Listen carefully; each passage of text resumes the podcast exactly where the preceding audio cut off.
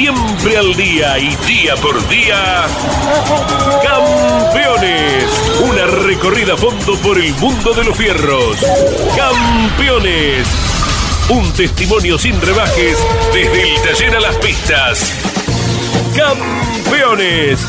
Con las noticias importantes del automovilismo nacional e internacional. Auspicia Campeones. Río Uruguay Seguros. Asegura todo lo que querés. Apierte distribuidor nacional de autopartes. Shell B Power, combustible oficial de la ACTC. Postventa Chevrolet.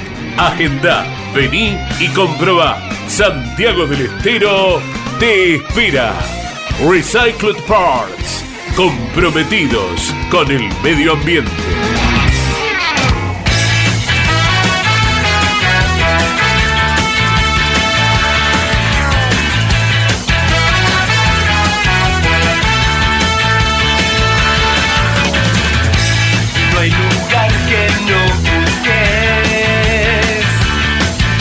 Hola, hola, ¿cómo están? Feliz eh, Navidad. Aquí estamos eh, en un lunes distinto. No hay motor informativo con Claudio Le- Leñani. El programa que condensa, que concentra toda la actividad, el resumen, eh, comentarios, última vuelta, mm, voces de protagonistas los días lunes. Eh, mientras nosotros eh, a esta hora ya estamos eh, preparando nuestro programa de televisión, Mesa de Campeones, que ya tenemos grabado. Interesante hoy a las 21 porque va a estar Esteban Garrieri acompañándonos y el pato Juan Manuel Silva, que hoy está viajando hacia Arabia Saudita con motivo del Dakar. Dakar que a partir del miércoles ya comienza a ocupar el micrófono de esta aplicación, Campeones Radio, de 9 de la mañana en adelante, de 9 a 12 cada día de la semana. Y después a la noche a las 22 hay dos horas en Continental. Así que para los eh, muchos, miles, miles de amantes, de seguidores del Dakar que adquirieron esta pasión cuando la categoría visitaba estas tierras, eh, no hace tanto tiempo, tendrán eh, la posibilidad de estar informados con Lonchi, con Andy Galazo, que está todavía unos días de vacaciones y está regresando ya, junto con Mariano Riviere, bueno, el resto de los compañeros de campeones que estarán abocados a la tarea periodística. Aquí estamos junto con Miguel Páez, con Iván Miori, Emiliano Iriondo, está Miki Santangelo, está Claudio Leñani, jornada soleada en Buenos Aires. Bueno, y con eh, algunos temas todavía como para abordar y para seguir analizando de lo que es un año que ya podemos ir eh, haciendo un balance. ¿Qué cosa te impresionó, Iván? ¿Qué cosa dirías eh, cuando pase el tiempo quedará en el recuerdo de la temporada del automovilismo argentino?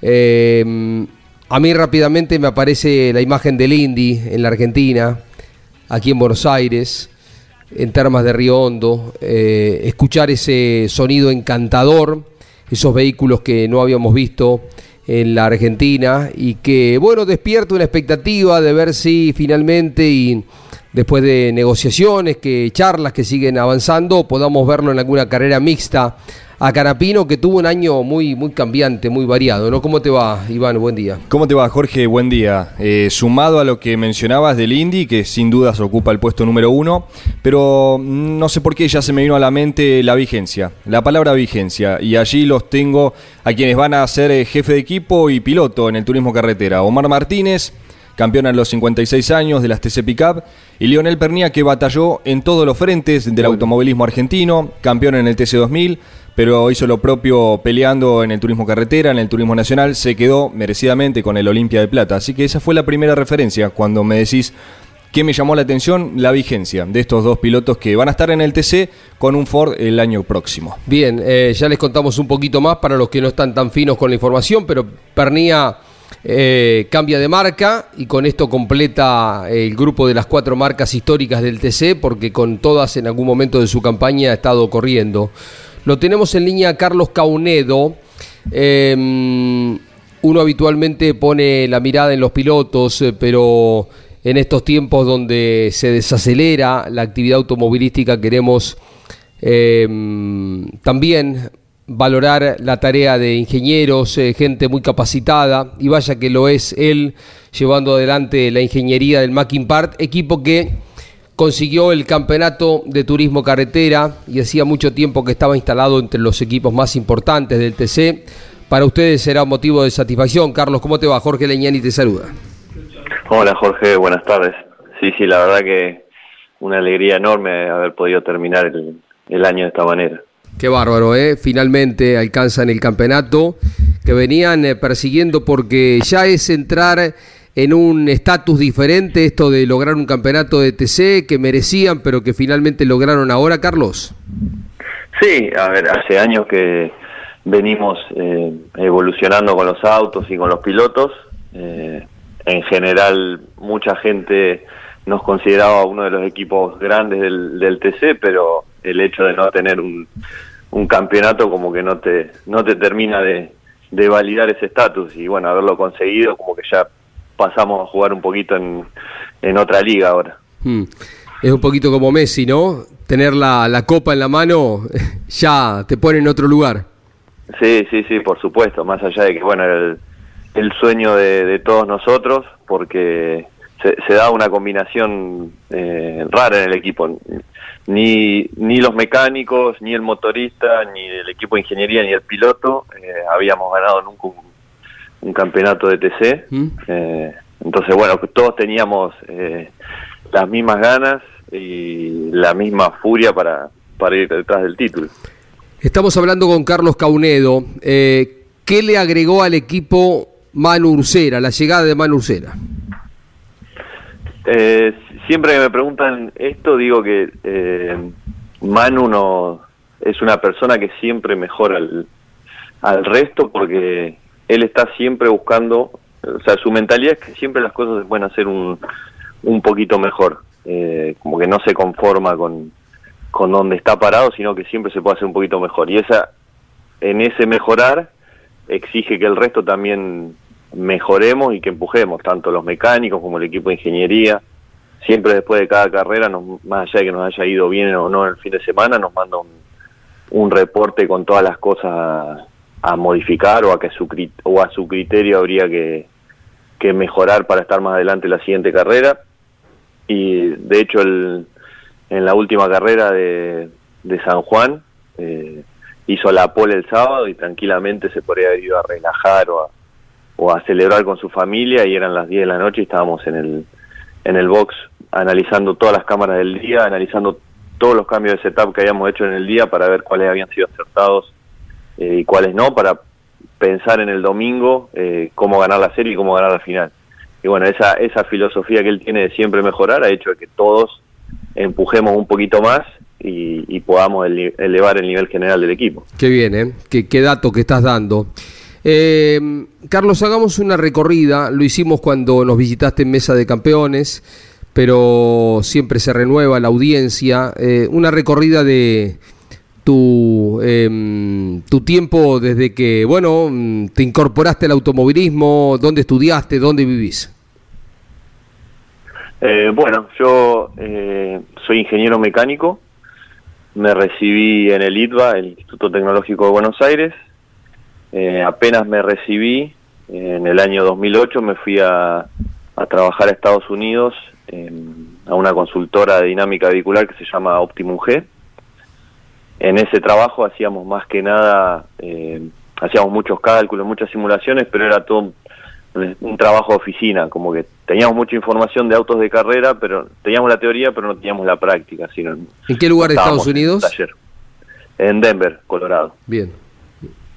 Eh, entonces, bueno, yo tenía eh, mucha teoría, pero tenía poca práctica.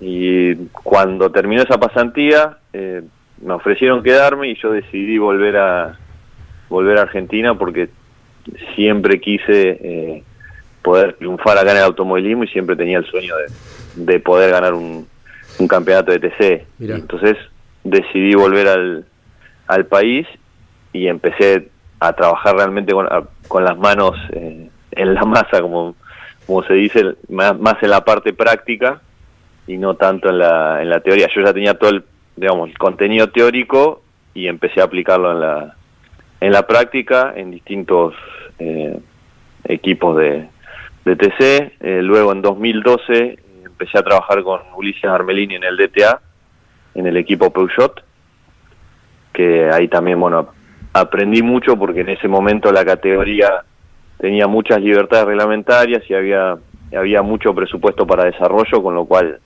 estábamos todo el tiempo experimentando y luego a partir del año Perdóname, 2000 hacemos una, una detención ahí. Eh, ubicanos en tiempo 2012, dijiste con Ulises, momento en que Sí. estaban de pilotos. ¿El Bebu en ya? ese momento eh, ese momento estaba el Bebu y estaba Facundo Arduzo Ajá. y Matías Muñoz Marchesi eran los tres autos Claro. Luego al año siguiente se fue Facu y vino Mariano Altuna Sí, y en 2014 eh, estaba Agustín Canapino, el Bebu y Julián Santero. claro. Julián, bien, bien jovencito. Qué, qué grupito, Sí, sí, ¿no? sí, sí. Recién ascendido del TC 2000. eh, así que sí, era un, era un grupo bastante lindo y también muy intenso, con mucho... Muy, muy mucho competitivo, trabajo, ¿no? mucho- Me acuerdo que sí, estaban sí, eh, sí. un poquito enemistados y iban a las conferencias de prensa y no se miraban eh, Canapino Girolami.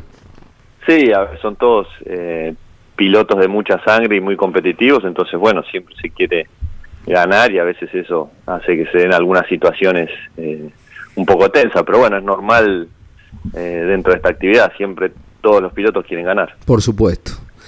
Eh, después de la etapa Armelini TC2000 o Y Super después TC2000? ahí ya hice, bueno, eh, empecé a trabajar con Cuervo en el equipo de TC2000 con Werner, con el Focus, Sí, y también empecé a trabajar un poco, ahí volví a la categoría al TC, empecé a trabajar en- con Galarza en el TC Pista y Bonelli en el TC. Y de ahí, bueno, empecé a pasar por distintos eh, equipos, pasé por el JP, por el, por el equipo Renault, hasta que llegué al Mackin Parts. claro. ¿Estuviste en el equipo Renault en tiempos donde fueron subcampeones con Arduzo? Claro, sí, sí, fue el año 2017 cuando perdimos el campeonato con, con Agustín Canapino en, en La Plata. ¿Y con el JP estuviste con qué pilotos? ¿Quién estaba? También con estaba yo estaba con Arduzo con, con la Dodge. La primera etapa. Eh, sí, sí, sí, sí, exacto. O sea, mi trabajo, si bien había otros pilotos en el equipo, mi trabajo estaba enfocado en el auto de, de Facundo. Seguro. Eh, estamos con eh, Carlos Caunedo, ingeniero, eh, responsable de los autos del Mackin Part. El Mackin Part tiene esta particularidad de darle a los usuarios, a los pilotos que están en el equipo, mm, un auto equivalente, no digamos iguales porque no hay autos iguales, pero en esto uno camina los boxes y hay una valoración eh, por lo que mm, digamos que más o menos los pilotos tienen autos en condiciones de pelear por cosas importantes y se ha visto en el recorrido del año. Todino ha hecho una muy buena temporada, fundamentalmente la primera parte, bueno, Ursera el campeonato, Gini terminó en gran forma también, Agrelo mientras estuvo también fue competitivo, después llegó Arduzo y aunque tuvo algunas carreras donde no estuvo bien, termina ganando, ¿no? La de La Pampa. Eh, ¿Se pone atención en esto en el Mackin Part? Sí, sí, sí, la verdad que lo- los chicos en el taller trabajan mucho en esto, en que los autos sean eh, realmente equivalentes.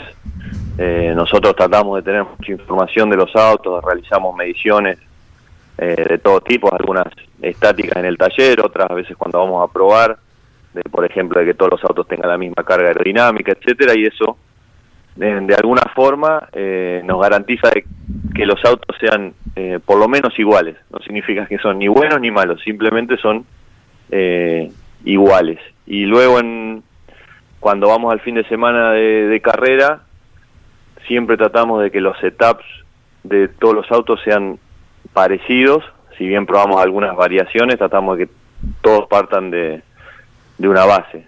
Eh, Entonces, eh, no es que tenemos autos que son completa o que están puestos a punto eh, de una forma distinta por, el- por el manejo, ni, ni mucho menos. Siempre tratamos de eh, referenciar todos los autos a una base que sabemos que no funciona.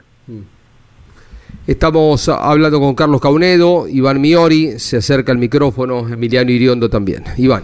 ¿Cómo te va, Carlos? Eh, de esta trayectoria que recién remarcabas en Campeones Radio, este título logrado eh, del turismo carretera, ¿a nivel personal es lo más importante que te tocó atravesar? Hola, buenas tardes. Eh, sí, sí, sí, sí, por supuesto. Eh, hasta el momento, el- no recuerdo, si bien ha, ha habido muchos momentos altos en el automovilismo, eh, no recuerdo algo más que me haya dado mayor felicidad, también por el hecho de que es algo que, que hace mucho que, que lo buscábamos. Eh, en mi caso era un sueño que yo tenía desde que era chiquito, desde que miraba carreras en mi casa y, y soñaba con trabajar de esto, con lo cual eh, el esfuerzo de que me tomó llegar hasta acá, el hecho de haber tenido una un- una posibilidad anterior en 2017 que se escapó por nada, también hace que el proceso haya sido un poquito más eh, más duro, más doloroso, entonces eh, haber ganado este título este año fue, un- fue una satisfacción impresionante. ¿Viste las modificaciones que plantea la, eh, comisión técnica de la ACTC? Si bien aún no se dio a conocer, pero hablamos eh, días atrás eh, con Juliano y nos decía que habrá algunos kilos más para los Torino, algunos kilos menos para Dodge, para Toyota, mm, para bueno algún splitter para, para el Dodge también Ford queda igual eh, se cambia de marca dentro de la estructura del Mackin Part Germán Todino que va a estar eh, corriendo con eh, el Dodge con el que hicieron un par de carreras Ursera eh, ¿Qué pensás con respecto a esto? ¿Cuánto afectaría el rendimiento de los Torinos que termina siendo la marca campeón? Sí, por, por lo que se, se ven los borradores, todavía no hay nada definitivo, pero por los comentarios, en principio la idea es unificar los, los pesos en 1315 en todos los vehículos, Sí. con lo cual eso sería una reducción para Chevrolet y para Dodge, y eh, que serían ma- marcas que se van a ver beneficiadas, y eh, en este caso se penaliza a Torino, porque hoy en día el peso, el peso reglamentario de un Torino es 1300 kilos con lo cual estamos hablando de una eh, Un agregado de incremento 15. de, de 15 kilos ¿sí? estamos es casi eh, el lastre que se que penaliza un vehículo por haber ganado una carrera Mm. y en el reglamento del TC son 20 kilos por Sí. por ganar la primera carrera con lo cual entiendo que eh, para la marca Torino va a ser un- una penalización eh, bastante grande vamos a tener que trabajar para poder eh, optimizar esta, este este nuevo peso sobre todo porque no es que solo se le da se penaliza a Torino sino que se penaliza a Torino y las otras marcas se, se benefician o por lo menos Chevrolet que yo entiendo que va a ser la más la más beneficiada porque este año ha mostrado algunos eh, tener tener el potencial de, de ganar carreras ganar clasificaciones etcétera entonces Mm. eh, como que ahora el, el objetivo de ganarle al, Chevrolet o la referencia que tenemos se nos va a mover un poquito más adelante, con lo cual vamos a tener que trabajar un poco más para estar a, tratar de acercarnos a ese nivel. Claro, Torino 15 kilos eh, más, eh, Chevrolet 10 kilos menos, o sea, si miramos el comparativo son 25 de Claro. diferencia, ¿no? Exacto, Mm. exacto. No, no, es, no es que solo penalizamos nosotros, sino que la competencia eh, se, se ve beneficiada, Mm. con lo cual es un doble un doble desafío, entiendo una, una doble penalización para Torino. ¿Cómo lo ves a Dodge? Porque se habla de un splitter que le daría más carga y bueno, incidiría en circuitos eh, un poquito más veloces donde se quejaban de falta de carga delantera.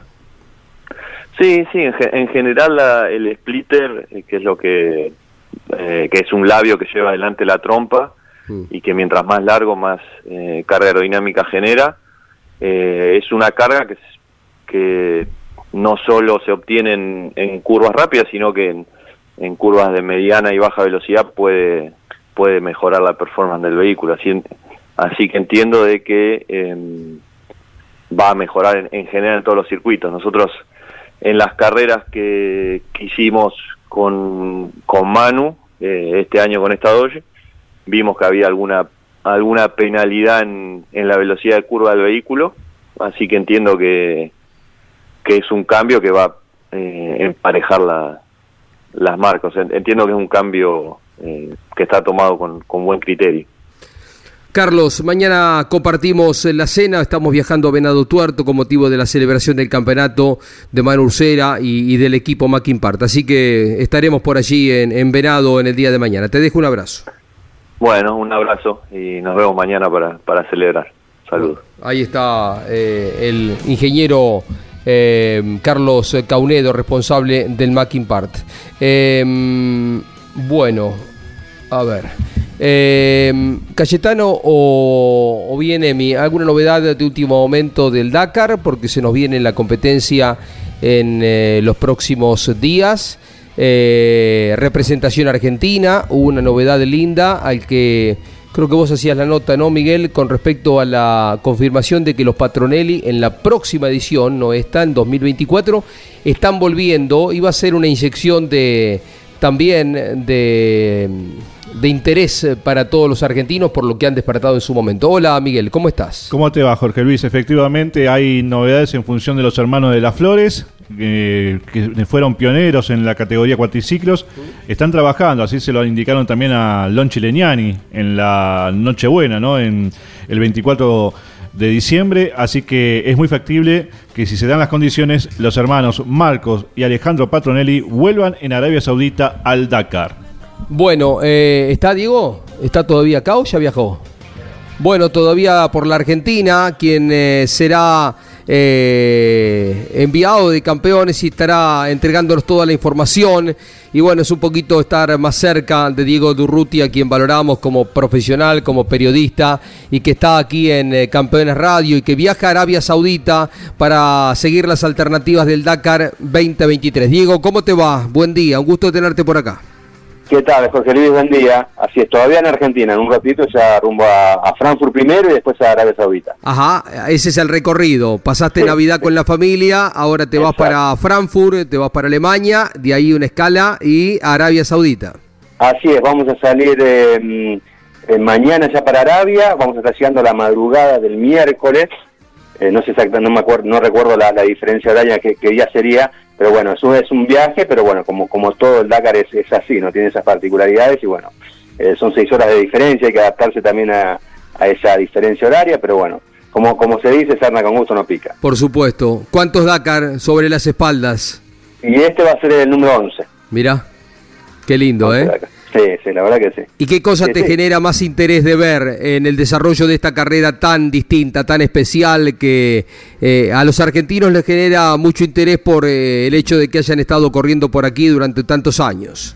Mira, Jorge, lo que me, lo que me genera más es, propiamente la carrera en sí. O sea, yo eh, siempre tuve la, la ilusión de en algún momento llegar a cubrir el Dakar. Eh, me, me ilusionaba cada vez que, que- que se acercaba la carrera.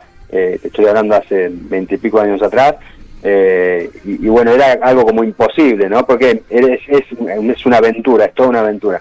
Y los periodistas lo vivimos también así, como, como es, como es, eh, salvando la distancia con los pilotos, pero bueno, es, es todo muy, eh, muy, muy lindo a aquel que le gusta la aventura, que, que sabe y, y que, y que resiste sobreponerse a algunas situaciones, que genera la propia cobertura en un, en un entorno tan tan particular como un Dakar, es lindo. Y, y después, obviamente, la, la posibilidad de, eh, de hablar con, con los protagonistas, no llegados al campamento, que tienen millones de historias que contar siempre, eso también lo hace muy atractivo, ¿no? Todas esas historias que uno tiene que contar.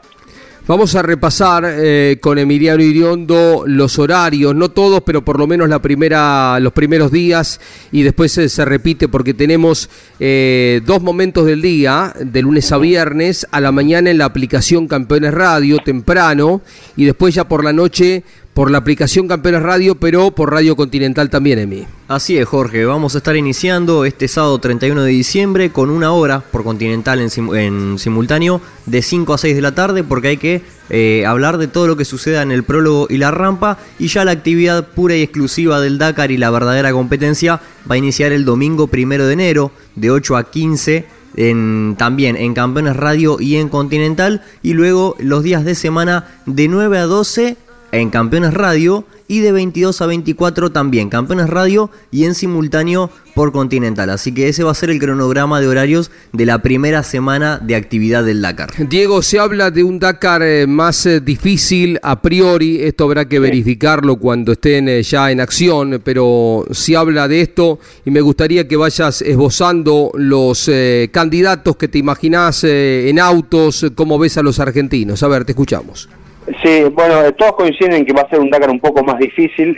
también tuve la posibilidad de hablar hace unos días con Carlos Sainz, por ejemplo, que me decía comparándolos que los Dakar no venían siendo, los de Arabia Saudita no venían siendo del todo entretenidos, ¿no? que eran medio monótonos, más allá de las propias dificultades que puede llegar a tener el terreno. En este caso sí, porque la primera semana va a ser, digamos, un poco más de, más camino, de más sendero, eh, y la segunda semana ya con el desierto, con el empty quarter como gran atractivo, eh, se estima que va a ser una carrera más, más dura. De hecho, la, eh, se, cree que en tema de recorrido va a ser tan extenso como el del 2014, que ese fue extremadamente duro, no solamente por el recorrido, sino por las altas temperaturas acá en Argentina básicamente.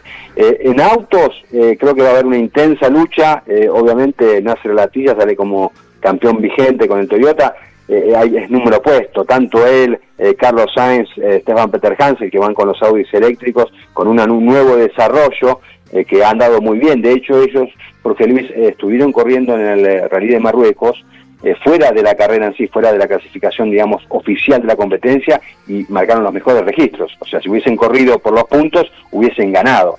¿no? Entonces me parece que es para tener en cuenta justamente lo de Audi y bueno, después también está el, el ProDrive, ¿no? Con un piloto como Sebastián Loeb que tiene esa espinilla, ¿no? Que todavía clavada, que es no haber ganado todavía el Dakar y que seguramente eh, va a intentar hacerlo. Después en motos creo que ahí vamos a tener eh, eh, lo más entretenido porque hay un montón de equipos oficiales, KTM con Kevin Benavides, Husqvarna con Luciano, Honda que tiene a los pilotos chilenos Pablo Quintanilla y Nacho Cornejo, después está también Sherco, Gas Gas que tiene al último campeón que es San Sunderland, hay un abanico ¿no? de, de candidatos, obviamente que va a ser muy entretenido justamente eh, la competencia de las dos ruedas, que por lo general es la, más luchada, y con un condimento que va a ser interesante, que es para eh, evitar especular el tema de, de, abrir la ruta o no, eh, a partir de esta Dakar a los tres primeros de cada etapa se les va a bonificar un tiempo en una determinada escala, ¿no? Entonces,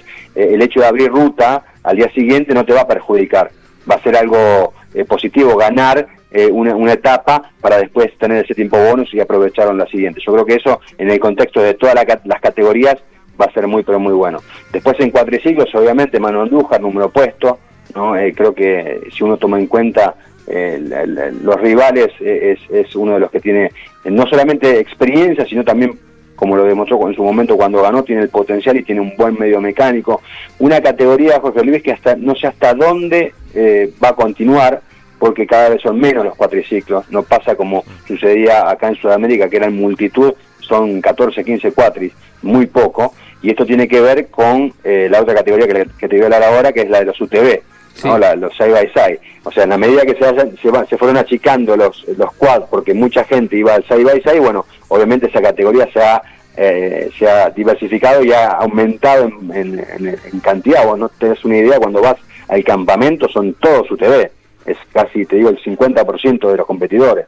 Y ahí hay una, una linda lucha porque ya hay dos equipos oficiales como Canam y Yamaha, con equipos, eh, con pilotos eh, de, mucha valía, como pueden ser eh, Chaleco López, que sale a defender el título, así que también va a ser una categoría muy entretenida. Y en camiones, el gran ausente va a ser Camás, ¿no? Eso, el, el, hecho de no estar Camás por esta situación de la, de la guerra en Ucrania eh, ha hecho que eh, se abra un poco más el juego. De hecho, eh, eso se notó también en, el incremento de los presupuestos, ¿no? Porque sin Camas no sabe que va a estar con chance de luchar por la victoria. Bueno, los equipos aprovecharon eso y, bueno, inflaron un poquito los presupuestos en un 30-40%. Mira, claro, porque aparece una posibilidad concreta de ganar, cosa que era un monopolio, ¿no? los camiones rusos que, por supuesto, no son bienvenidos en tiempos actuales, ¿no? dentro de, la organización. Eh, Diego, te dejamos un abrazo, buen viaje. Eh, ya estaremos en contacto, reiteranos cuándo es eh, la partida y cuándo ya estarás en posición de estar al aire por Campeones Radio y por Continental. Eh, la partida es hoy a las 6 de la tarde, salimos rumbo a Frankfurt. El martes vamos a estar eh, eh, haciendo una, una escala para después tomarnos un charter que nos va a llevar hasta, hasta Arabia y estamos llegando a Jambú a las cuatro y media del día miércoles, horario de, eh, de Arabia Saudita, así que yo calculo que pasado el mediodía ya estaré online seguramente eh, para compartir la información con ustedes. Y un pedido, Jorge, decirle a Emiliano que no me diga de usted.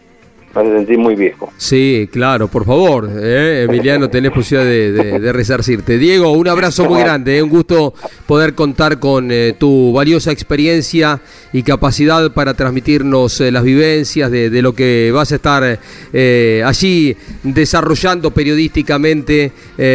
así que estamos muy atentos a cada una de tus reflexiones.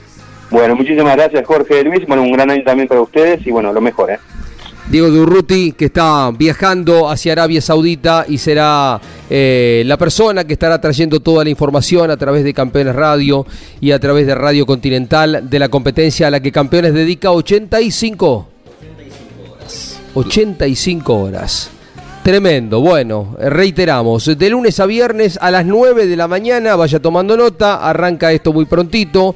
Eh, ya el día eh, Lunes miércoles comenzamos El miércoles se va a estar iniciando eh, en simultáneo, obviamente, con la tira diaria esta semana. a las 12 del A mediodía, las 12 del mediodía y ya a partir del lunes. del 2 lunes de que enero, viene a las 9 de la mañana. Exactamente, ya con la segunda etapa, cuando ya vamos a tener los primeros tiempos de referencia, cómo se van a ir acomodando en la tabla general y cuando ya empiece la verdadera dureza del Dakar. Con Lonche la conducción, por supuesto, con Andy Galazo, con Mariano Riviere y con todo el gran equipo, de 5 a 6 de la tarde el sábado, el domingo por Continental en los horarios habituales de 8 a 3 de la tarde.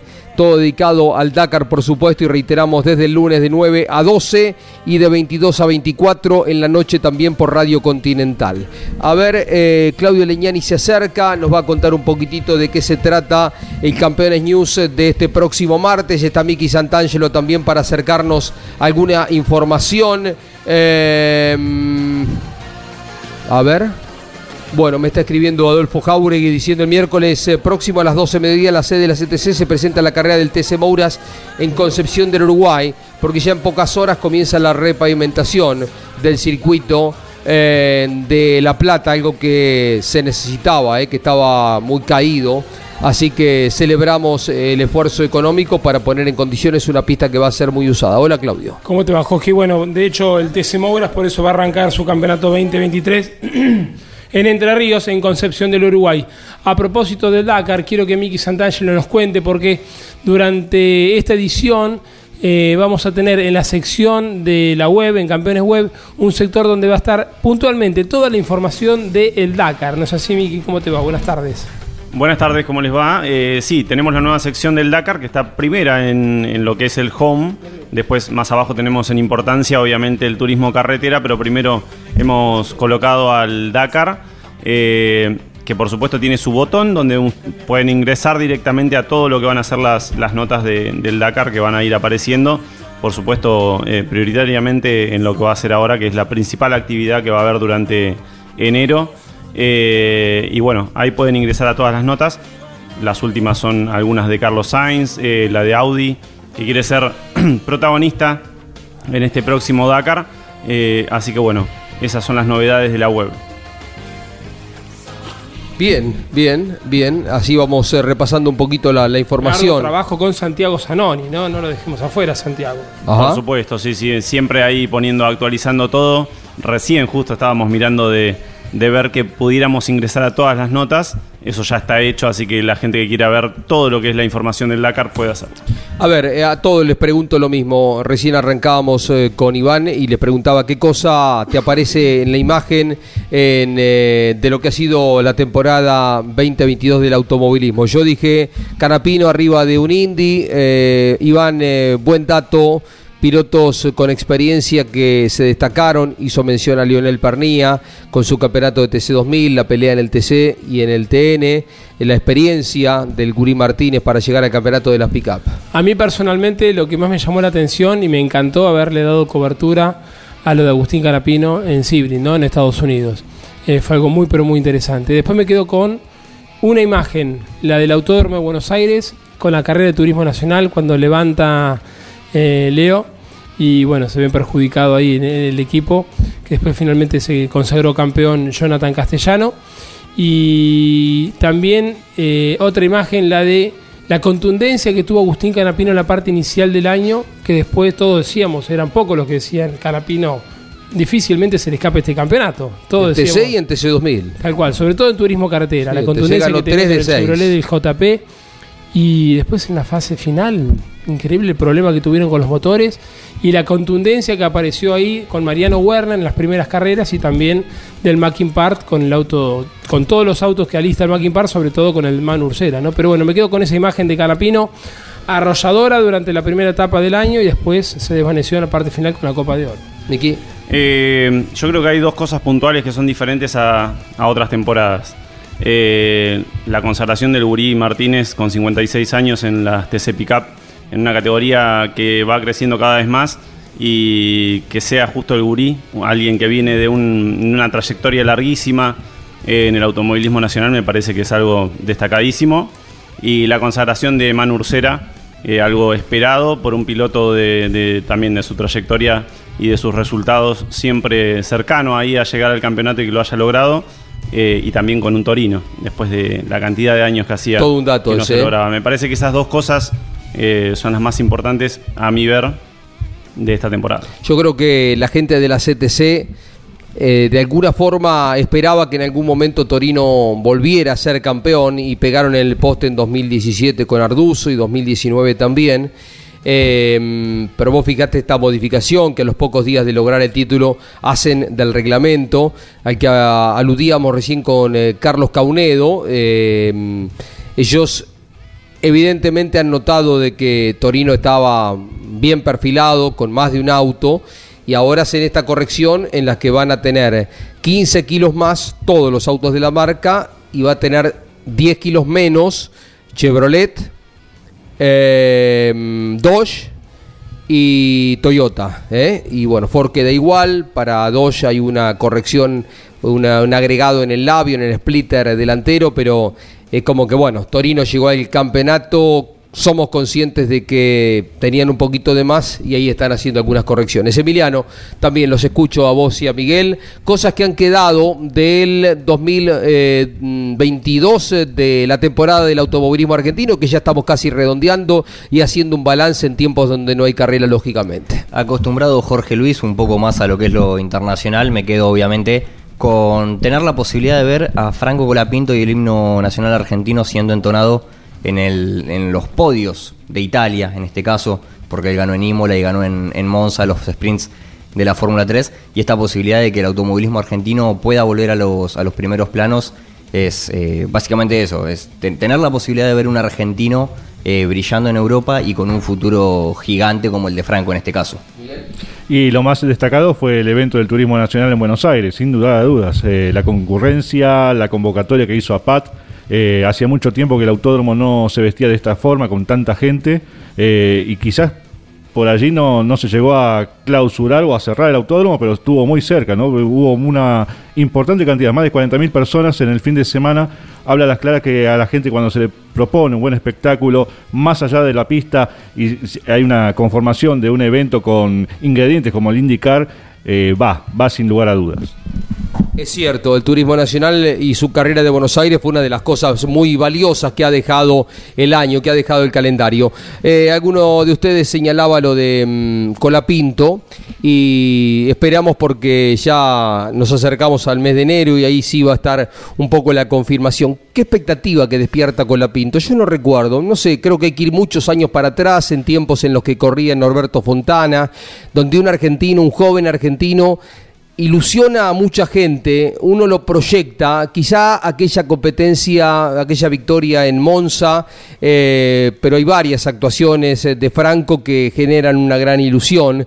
Eh, si se llegara a concretar esto que vienen eh, negociando y que se viene hablando de estar vinculado en equipo de Fórmula 1, sería bárbaro porque ya eh, comenzaría a probar en simuladores, comenzaría a tener ya eh, el equipo que lo contrata un eh, un comparativo que siempre es muy valioso porque en esto la información que tiene el equipo le sirve para ver si eh, el piloto está eh, a la altura de lo que ellos esperan de él. Y el hecho de que dos, tres veces en el año pueda subirse un día viernes a un auto de Fórmula 1 le va a permitir también a él medirse, por lo menos tener, dejar alguna referencia más. los argentinos, reitero, estamos muy ilusionados con este gran talento este chico que ya en la época del karting era distinto y que en su camino en la Fórmula Renault eh, y también en la Fórmula 13, en su año debut, en un equipo que también debutaba con un par de victorias, demostró sus condiciones. Em, días eh, próximos eh, tendremos confirmaciones de un Franco Colapinto que va a seguir su escalada automovilística y de la que esperamos buenas noticias también. Bueno, a ver si lo podemos llamar a Franco, a Franco Girolami. Eh, le estaban mandando un mensaje. Escúchalo, Miguel, por favor, a ver si está disponible, que quería tenerlo, el campeón europeo que está, creo, unos días todavía en la Argentina, eh, que va a estar eh, em, creciendo automovilísticamente y pasando al campeonato mundial junto con su hermano Bebu y eh, con eh, Esteban Guerrieri. Viene manejando. Bueno, trataremos de, ver si lo podemos tener a Franco en los minutos finales de campeones. Esta noche está mesa de campeones. ¿eh? El análisis del automovilismo, tenemos la presencia también de mm, autoridades, directivos de categorías que han tenido una buena performance en este año, el turismo pista, el Procar, la Fórmula 3 Metro, la segunda parte del programa destinado a Esteban Guerrieri que nos visita y también el pato Juan Manuel Silva. Esta noche a las 21, mesa de campeones, mañana a las 21 está Claudio Leñani con Campeones News y a las 22 grandes campeones con Cocho y compañía. ¿Está? ¿Lo tenemos a Franco? Ahí estamos, ¿eh? Un minutito me dice, ¿eh? ahí estamos por la otra línea. Em, para saludarlo a quien eh, también nos representará en esta temporada y sabemos todo lo que ha dejado en su eh, intención de, instalarse en un mundo tan distinto, tan profesional, tan competitivo como es el Campeonato Europeo de Turismo y ha alcanzado ser campeón, eh, una de las notas destacadas fue uno de los integrantes de la terna eh, por la entrega de los Olimpia y esto es un reconocimiento también del periodismo en general para Franco Girolami, a quien lo conocemos de muy chiquito y lo valoramos y nos pone contentos que así sea. Franco, un gusto saludarte, ¿cómo te va? Feliz Navidad. Hola Jorge, feliz Navidad antes que, que nada para vos, para todos los oyentes y bueno, gracias por la presentación. la verdad que te, agradezco mucho y que bueno, sí fue, fueron dos años ¿no? de mucho trabajo, porque esto arrancó en el, en el 2021 como una aventura realmente, Jorge, con, con el presupuesto para hacer dos carreras en el TCR europeo. Mm. Y, y fui con eso a mi cabeza y sabía que, que mi estadía en Europa, sean dos meses, sean dos años, iba a depender pura y netamente de resultados. Y, y bueno, así trabajé, así me, me, me, enfoqué y me puse objetivos y, y lo fui pudiendo concretar y obviamente con, el campeonato europeo este año y el debut también en, en el mundial creo que fue la, la frutilla del postre. Qué bárbaro, ¿eh? Qué nivel de, de, presión, ¿no? Saber que tenés para dos carreras y que a partir de eso em, se confirma eh, el regreso, la continuidad o el regreso a la Argentina, ¿no? Eh, eh, difícil, ¿no? Correr así, pero bueno, lo pudiste sobrellevar y ahí están eh, los resultados a, la vista. Sí, Jorge, sin lugar a dudas, eh, pero bueno, creo que lo que me hizo tomar la, decisión y también el riesgo, ¿no? Arriesgar, salir de, vamos a llamarle, del área de confort, fue saber que, qué pasará detrás si lo hago o no lo hago, ¿no? y bueno, eso me torció la muñeca para decir, bueno, me, voy a arriesgar, por más que sean dos carreras, que sean tres, eh, me voy a arriesgar, eh, creo que el intento va a valer la pena y bueno, vaya si, si valió la pena, ¿no, Jorge? Mm. Obviamente es un, un deporte muy difícil, lo sabes vos, siendo campeón europeo, aún tampoco sé todavía dónde voy a correr el año próximo, también porque hay un par de cosas que están cambiando a nivel de la categoría de turismos en Europa, pero bueno, obviamente con, con ese título bajo el brazo seguramente va a ser más, más fácil encontrar una butaca.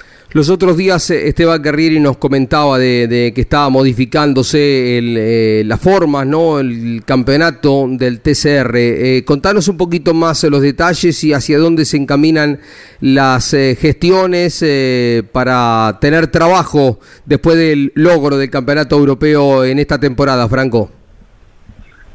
Bueno, Jorge, básicamente eh, desaparece lo que es el Mundial de Turismo como campeonato a lo largo del año. Y van a, van a hacer, están haciendo el TCR World Tour, que es un campeonato a nivel mundial con los mismos pilotos del mundial, o sea que nivel de pilotos va a ser mundial. Y este TCR va a ir recorriendo los diferentes TCR regionales. Va a correr junto al TCR europeo, al TCR sudamericano, al australiano, al chino, y se va a hacer una, una final que ahí sí, esa sería bajo norma FIA, con un campeón mundial, que sería una única fecha final de año a un circuito desconocido para todos, que irían los mejores 60 pilotos del mundo de todos los TCRs, ¿no? Eh, por eso es que se creó un ranking World Tour también, donde estamos rankeados más de 800 pilotos que corremos en los diferentes TCR del mundo. Y bueno, un poco creo que para los para los que siguen los, los distintos deportes, creo que es una especie al, al tenis, ¿no? Donde hay un ranking mundial y depende en qué ranking estés, vas a poder correr. Este, así que creo que, es interesante, obviamente, como todo.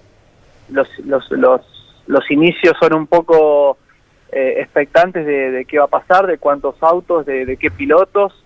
Pero bueno, tengo entendido que, que, que el 80, 90 pi- pilotos que este año corrieron el Mundial serían parte de este World Tour y, y bueno, también va a potenciar mucho al, a los diferentes TCR, ¿no? Imagínate los 20 pilotos que hoy tiene el TCR sudamericano y que se le sumen 10, 15 pilotos de nivel mundial, creo que eso va a em- empoderar a todos los TCR alrededor del Claro, mundo. sí, por supuesto. Además ven la posibilidad de, de competir, si te va bien, en el campeonato, en la carrera final que, que consagrará al campeón del mundo, ¿no? ¿Por dónde está previsto correr? ¿En qué países? Y sé que también tienen proyectado, no sé si se ha anunciado ya, correr aquí en la Argentina alguna fecha. Mira, lo que está confirmado, eh, Jorge, es una fecha en Hungría, una fecha en Spa y una fecha en Portimao, que son las tres fechas de inicio de temporada que iría con el TCR europeo. Esas tres ya están confirmadas y las otras no están confirmadas por la categoría, pero se habla de una fecha en Argentina, se habla de una fecha en Uruguay, como se diría encaminadas a confirmarse dos fechas en Australia que la verdad no sabría decirte en, en qué circuitos, pero sería en el TCR australiano y sé que sería una en Macao con el TCR chino, que bueno, obviamente sería también un, un mega evento con, el- con lo que implica correr en Macao y de ahí saldrían los mejores 60 pilotos que correrían esta gran final, que no se sabe dónde, pero me estimo que va a ser cerca de Emiratos Árabes, ¿no? Puede ser Bahrein, puede ser Arabia Saudita, Abu Dhabi, va a ser un, por lo que se dice, un circuito, digamos, que, que, que nadie conozca, digamos, que nadie sepa para que nadie vaya a probar ni, ni tenga información, pero esa es la idea global de, de la información que tengo, básicamente. Sí, claro, no, no saldrá de- del mundo árabe por la importancia, eh, por el aporte económico. ¿Cuántas fechas, eh, Franco? Tengo entendido que van a ser nueve fechas del TCR World Tour, más la fecha esta definitiva que sería donde saldría el campeón mundial. En total serían un, un total de 10 fechas, Jorge. Complicado. Y, bueno, eh, sí. ¿cómo? La logística, digo, ¿no? Porque hay que viajar a Australia, Sudamérica. em, Sí, sí, sí, sí, va a ser complicado, pero bueno, por eso creo que lo, lo van a ir uniendo las tres fechas del europeo juntas, las dos fechas en Sudamérica serían, digamos, eh, en, en- en un mismo viaje, vamos a llamarlo. ¿no? Claro, claro. Eh, lo mismo para Australia y bueno, de Australia desembocar a, a, a China para hacer la, la fecha en Macao y bueno, de ahí ya se quedarían los autos cerca si en el caso de ir a Emiratos Árabes, ¿no? Pero bueno, entiendo que va a ser algo que, que la organización lo está manejando con los diferentes TCR también para, para ayudar a los equipos, ¿no? Digamos que sea toda una un- un- que todos se involucren porque, bueno, como bien decías, esto va a potenciar también al TCR sudamericano, al TCR australiano, entonces la idea es que, que todos ayuden para, para que los pilotos del mundial puedan estar en todas las carreras. ¿En algún momento probaste un auto de GT? Eh, ¿Alguna posibilidad de, de- de trabajo por ahí? Sí, es verdad, Jorge, probé varias veces, corrí una carrera de seis horas eh, con Ezequiel Pérez Compán en Paul Ricard, en el GT World Challenge, que fue realmente de la experiencia más linda y difícil que me tocó vivir. Por ahora nada encaminado en el GT, Jorge, la verdad. Tengo hoy las esperanzas de, de poder entrar a, a este TCR World Tour, que fue el objetivo desde el día uno que pisé Europa. No estoy lejos, tampoco estoy confirmado, Jorge, te tengo que Mm. ser sincero, estoy trabajando. También eh, es una verdad que los campeonatos en Europa empiezan muy tarde, ¿no? Empiezan a final de abril, entonces todavía eh, hay muchas preguntas y, respuestas en- entre los equipos y este TCR World Tour que están haciendo, entonces esto va a hacer que, que lamentablemente se dilate todo y, bueno, seguramente sepa mi futuro más en febrero o marzo, ¿no? Eh, pero bueno, la idea obviamente es continuar con Audi y, bueno, sería un, un sueño para mí. La idea es que continuar con Audi, ¿no? Que estuviste corriendo esta temporada representando a la marca. Sí, sí, sin lugar a dudas es el objetivo número uno y tienen la prioridad eh, para que yo siga con ellos, ya se lo, lo hice saber. Y bueno, también ellos están definiendo sus contratos con Audi, digamos, no. Por eso digo, Jorge, eh, Sí, estoy hay- muy cerca, pero a la vez no estoy confirmado, entonces hoy te digo que todavía no, no sé mi futuro, pero bueno, estoy trabajando en, en esta dirección. Pero hay tiempo también, porque siendo que arrancan eh, recién en abril y después de, la mitad de- de- del mes en adelante, hay tiempo todavía, ¿no? No, no hay eh, la premura de otros campeonatos que arrancan en, en febrero. Bueno, eh, Franco, queríamos tenerte aquí en Campeones, eh, saludarte, desearte lo mejor y reconocer, como lo hemos hecho en alguna otra entrevista, y ya te tendremos en Mesa de Campeones, tu gran temporada 2022, alcanzando el Campeonato Europeo de Turismo. Y esperamos buenas noticias. Te dejamos un abrazo, Franquito querido. Bueno, Jorge, gracias. Gracias a vos, a todo el equipo de, campeones por, por, por el apoyo de siempre, por el cariño y seguirnos, a no solamente a mí, ¿no? sino a todos los argentinos que estamos esforzándonos alrededor del mundo. Y bueno, fue un placer para mí, y te lo tengo que decir al aire, haberlo visto a Caíto en los premios Olimpia, que me haya que me haya saludado y si bien no lo pude ganar, pero bueno, la medalla me la entregó él y, y bueno, fue un placer haberlo visto y verlo también con tanta vida como siempre. Así que un cariño grande a, a todos los campeones, a la familia Legnani en general. Estaba contento ahí de haber compartido con, con ustedes, con vos, con Leo Pernía, con Manu Ursera. Dice, lindo verlo a los chicos. Chao, Franco. Felicidades, ¿eh? Gracias, Jorge. Felices fiestas para todos los oyentes. Muchas Fran- gracias. Franco Girolami, Caito fue distinguido por eh, el Círculo de Periodistas Deportivos, eh, por toda su eh, extensa campaña periodística, así que el reconocimiento y la gratitud al Círculo de Periodistas por este, eh, este mimo eh, a Carlos Alberto Leñani. Bueno, estamos en la parte final, eh, algún datito que quede por decir, Eh, estábamos hablando de, de Colapinto, esperamos noticias, Franco Girolami fue otro de los argentinos que hizo una gran temporada, pero también la hizo el Bebu, que, el Bebu, que peleó el campeonato mundial, Esteban Guerrieri que estuvo arriba de un Vauxhall probando un LMP1, desarrollándolo este auto, gran temporada de Pechito también, que finalmente va a continuar con Toyota en el MP1 eh, corriendo la próxima temporada. Sacha Que también va a generar mucha expectativa, Sacha, porque tendremos un argentino en la Fórmula E. Es una linda noticia eh, y es un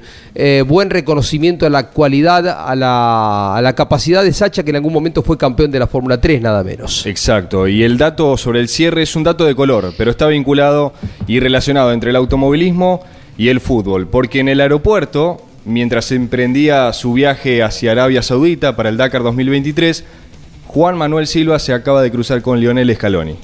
Hay una linda foto, una selfie que el chaqueño le pidió a, a Lionel.